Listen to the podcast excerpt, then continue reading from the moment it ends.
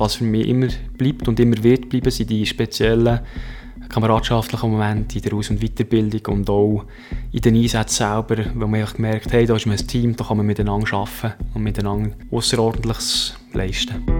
Du hörst den Polizeifunk, der Podcast von der Capo Solothurn. Ich bin Annik Leonhardt und wir finden in dieser Staffel heraus, wie das es in Sachen Weiterbildung nach der Polizeischule kann weitergehen kann. Ob eine neue Aufgabe in einer Sondergruppe, spezielle Trainings oder Ausbildungen. Polizistin oder Polizist ist ein Beruf, aber es gibt viele verschiedene Karrieren. Ein paar davon lernen wir hier kennen.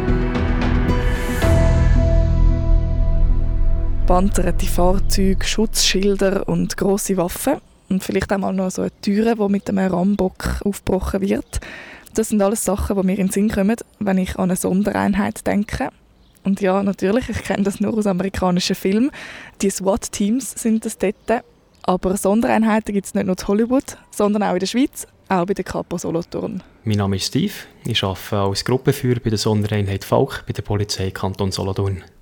Sondereinheit Falk, wenn das jemandem nichts sagt, was ist das? Was machen ihr? Wir kommen eigentlich im Grunde noch zum Zug, wenn der normal äh, der Regulärpolizist irgendwo mit den Mitteln und Möglichkeiten äh, an seine Grenzen angekommen ist und uns den Auftrag verlangt. Also der Auftrag tut uns eigentlich vorgeben, wenn welche Einheit zum Einsatz kommt, ob es der Regulärpolizist oder der Polizist von der Sondereinheit. Ihr seid eigentlich die letzte Instanz, die bei so Einsätzen ähm, herbeizogen wird oder äh, eingesetzt wird. Das ist genau so. Man sagt, ähm, wenn man ein Problem hat, ruft man mit der Polizei an. Wenn mhm. die Polizei ein Problem hat, läutet sie die Sondereinheit. Wenn die Sondereinheit ein Problem hat, dann regelt sie es. Mhm. Ah, ihr habt niemanden mit, der noch anrufen können? Was wir haben, sind natürlich äh, weitere Sondereinheiten, wo wenn wir personell ausbrennt sind, wo wir können aufbieten und dann so das Personelle weiterführen und den Einsatz über eine längere Zeit regeln. Was sind das für Einsätze, wo ihr gerufen werdet? Ja, per Definition sind es äh, Einsätze, wenn es Lager fordert, wenn Zwangsmaßnahmen müssen durchgesetzt werden mhm. für welche der Normalpolizeieinsatz nicht ausreicht. Wie kann man sich das vorstellen? Äh, vielleicht verbarrikadierte Krisentäter, der psychisch irgendwo im Ausnahmezustand ist, akute Selbst- und Fremdgefährdung hat und entsprechend auch die Mittel bereit ist einzusetzen, sei es Stichwaffen, Schusswaffen, explosive Sachen und so weiter. Terror Amok immer ein Thema, auch mit äh, den letzten Jahren. Äh, Bataclan und so weiter, ein Beispiel, das medial ist gekommen. Genau, also wir machen wirklich ein bisschen alles. Auch die Anhaltung von äh, Schwerverbrechern, wo man eigentlich bei einer Beurteilung vorgängig tut, entsprechend auch einschätzen, dass dort äh, ein hohes Gefahrenpotenzial vorhanden ist. Also wirklich in Extremsituationen? Wenn man es extrem will, definieren, ja, in Extremsituationen. Für mich als Normalbürgerin genau. Extremsituationen. Also kann man sich ein bisschen vorstellen wie SWAT-Teams aus Amerika, also aus diesen Filmen zu Hollywood. Wie groß ist der Unterschied zwischen euch und SWAT-Teams? Man kann sich es ungefähr so vorstellen vom Auftreten her, aber bei uns wird sicher weniger geschossen und es gibt auch weniger Explosionen. ähm, ihr seid eine Sondereinheit und ihr kommt bei den schwersten Ereignissen zum Einsatz. Man könnte meinen, im Kanton Solothurn braucht es das nicht unbedingt, aber dass es euch gibt, das zeigt irgendwie, dass es euch trotzdem braucht. Ja, ich denke, die Daseinsberechtigung haben, haben wir sicher. Wir haben entsprechend auch eine gewisse Anzahl Einsätze, die das Ganze tut, tut so berechtigen schlussendlich, es ist auch wieder nur ein weiterer Raum, der Kanton Solothurn und es gibt in jedem Kanton, in jedem Land, in jeder Region haben wir einfach das Bedürfnis nach, äh, nach Polizisten mit spezielleren Ausbildung, genau. Was ist das für eine spezielle Ausbildung? Hm, Im Gegensatz zum regulären Polizeiberuf haben wir eine etwas spezifischere Ausbildung. Das ist so einfach taktisch wo wir andere Vorgehen haben, Prozesse schießen. Wir haben einen Haufen Einsatzmittel, auch technische Einsatzmittel. Und dass man die beherrscht, braucht man halt einfach Zeit und muss einen gewissen Aufwand betreiben. Und irgendwo durch, dass man durch das auch realisieren im Einsatz, genau. Was ist das Verhältnis von wie viel, dass ihr Ausbildungen habt und übt und wie viel, dass ihr dann tatsächlich Einsätze habt? Das Verhältnis kann man so vielleicht nicht sagen in Zahlen, aber ähm, ich denke, monatlich haben wir ein paar Tage zur Verfügung, wo wir uns können intensiv aus- und weiterbilden können. Braucht es aber auch, besonders wenn wir irgendeinen neuen Prozess oder ein neues Mittel anschaffen, dann muss man sich einfach mal intensiver mit dem beschäftigen, dass man irgendwo durch das, äh, die Fähigkeiten und Fertigkeiten kann erlangen kann, dass man dann im Einsatz auch unter, unter, unter hohem Druck oder, unter wenig, oder mit wenig Schlaf, sage ich jetzt, äh, ein bisschen wenig gegessen, wenig getrunken, dass man dann auch das ganze Wissen kann und so nachher äh, entsprechend wirken. Wieso kommt es zu so extremen Bedingungen, die ihr darunter arbeitet? Ja, wir haben 24 äh, Stunden beigegeben, sieben Tage in Woche, 365 Tage. Dort geht es halt darum, dass egal um welche Zeit irgendein spezielles Ereignis ist, dass wir äh, sicher eine kleine gewisse Anzahl Mitarbeiter können direkt stellen Und wenn jetzt halt das zumindest in der Nacht um 1, 2, 3 ist, dann ist auch der Mitarbeiter in der Regel am Schlafen, wird vom Pager aufgenommen und entsprechend dann vielleicht noch mit 1, 2 Stunden Schlaf äh, noch nicht gerade voll gegessen und voll ausgeruht, so muss Einsatz gehen, äh, performen. Ja. Wie seht ihr aus? Was habt ihr für eine Ausrüstung an, wenn ihr einrückt? Mm, wenn wir einrücken, also wir, arbeiten, wir rücken in der Regel in Zivilkleidung ein, dann haben wir äh, die Möglichkeit, uns auf, auf der Dienststelle oder irgendwo im Einsatzraum umzuziehen mit der ganzen taktischen Ausrüstung. Also es ist natürlich wichtig, dass äh, das ist auch der Chef sehr wichtig, was ich auch sehr schätze, dass der Mitarbeiter optimal geschützt ist. Mhm. Für das haben wir entsprechend hohe Budget zur Verfügung, dass wir auch entsprechend mit einer gewissen Entschlossenheit auch offensiv könnten in den Einsatz gehen, mhm. äh, gehen, angehen und beenden in dem Sinn. Genau. Also Vollkörperschutz, Helme und so weiter ist echt bei uns Standard. Mhm. Und nicht mit Angst haben um, um uns selber. Genau. Ich sage, ein gewisses Risiko ist wie immer vorhanden, das ist klar, aber der reguläre Polizist auf der, auf der Straße der ist tagtäglich einem viel höheren Risiko ausgesetzt, auch weil er oft nur eine leichte Weste hat oder keine Weste. Und wenn wir kommen, haben wir halt wirklich einen sehr, sehr guten Schutz. Und ja, durch das sind wir auch, also ich habe noch nicht oft wirklich Angst gehabt, dass mir irgendetwas passieren könnte. Wie schwer ist die Ausrüstung? Das kommt darauf an, wie konfiguriert worden ist und was man für zusätzliche Mittel mit sich trägt. Standard ist auch, ja, da reden wir vielleicht etwa von 20 Kilo, kaufen gehen bis 40, 50, 60 Kilo. Das ist eigentlich durch die Blume ja, schwer zu definieren. Mhm. Das ist für mich fast unvorstellbar. Äh, ich weiß, wie viel das irgendwie ist auf der Handelbank. Ich kann das glaube nicht drucken. Wie ist das für dich, um das dann zu tragen und wirklich mit dem rumlaufen und auch noch müssen funktionieren im Kopf? Mhm das ist nur eine Gewöhnungssache. Ich denke, man, also eine gewisse Grundvoraussetzung an, an, Fitness muss man sicher mitbringen. Man muss nicht ein riesen Muskler sein, eine riesen Maschine, das bringt niemandem etwas.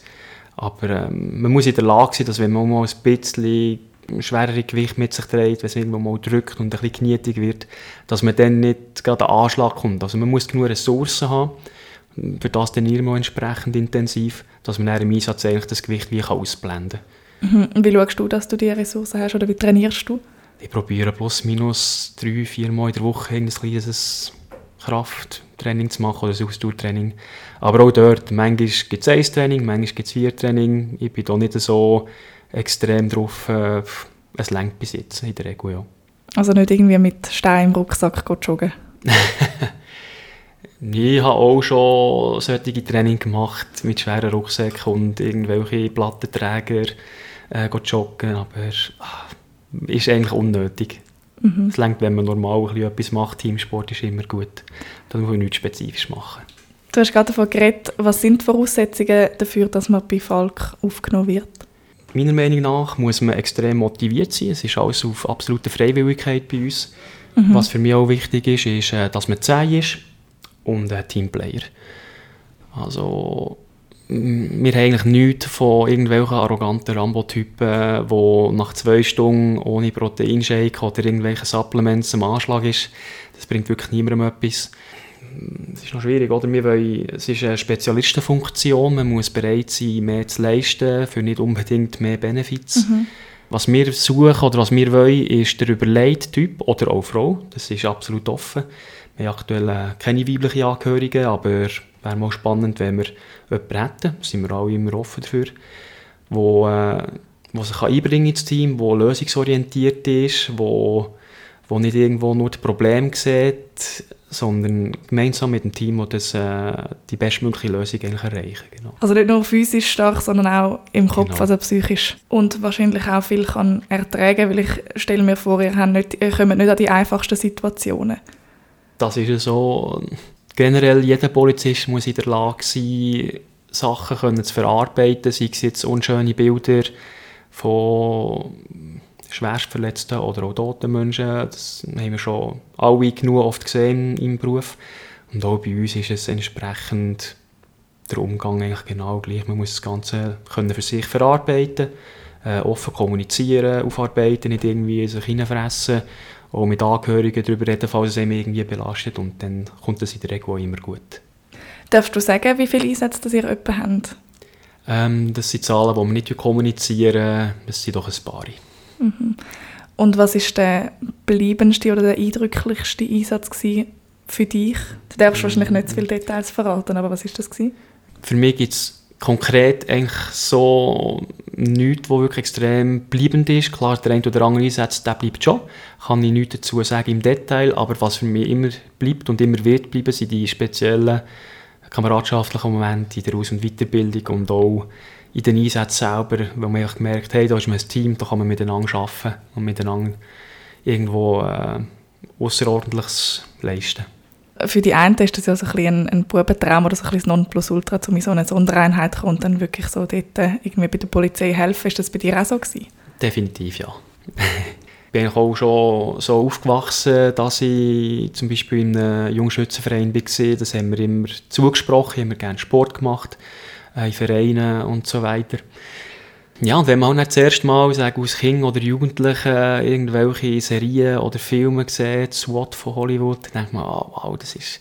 Der eine hat vielleicht eher der Astronaut, der andere hat eher der Feuerwehrmann. Und bei mir es halt schon eher die Sondereinheit, die mich gecatcht hat. Und weißt noch, wie dass du dich dann dafür entschieden hast, um dich da zu bewerben? Ja, man macht sich halt mal schlau im, äh, in den, bei gewissen Quellen von der Polizei, was sind Möglichkeiten, was sind die Voraussetzungen. Und durch das, dass wir auch noch recht nach sind an der Uniformpolizei, weil wir halt auch die Leute noch selber unterstützen, kommt man dann mal ins Gespräch mit den Leuten von der Sondereinheit und merkt, hey, das ist ja auch nur ein Typ wie ich oder alle anderen und noch ein lustiger Typ. Und äh, wird man vielleicht noch ein bisschen... Ähm, quasi motiviert, hey, man würde dich sehen, du würdest passen vom, vom Gedankengut, vom Mindset, vom Körperlichen, vom Schießen und alles. Ja, und irgendwann ist das, ist das so gesagt und entwickelt sich zu einem Pflänzchen, wo ein, wo Baum wird und plötzlich ist man nachher so weit, dass man sagt, und jetzt äh, bereite ich mich ein bisschen konkreter darauf vor, ein bisschen mehr trainieren, schreiben auf die nächste Ausschreibung, machen das Auswahlverfahren und plötzlich bekommt man die Zusage, wenn es passt und dann ist man schon mit beiden Füßen drin. Du bist jetzt seit mehr als fünf Jahren äh, bei der Sondereinheit Volk. Was reizt dich an der Aufgabe am meisten? Mm, ich denke auch das, was mich bei der Polizei generell gereizt hat, das ist kein Tag wie ein anderer.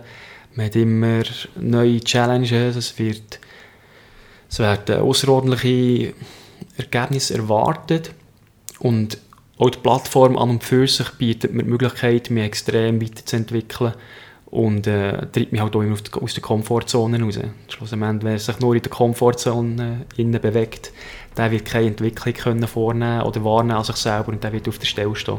Und Stillstand ist für mich eigentlich keine Option. Du hörst den Polizeifunk.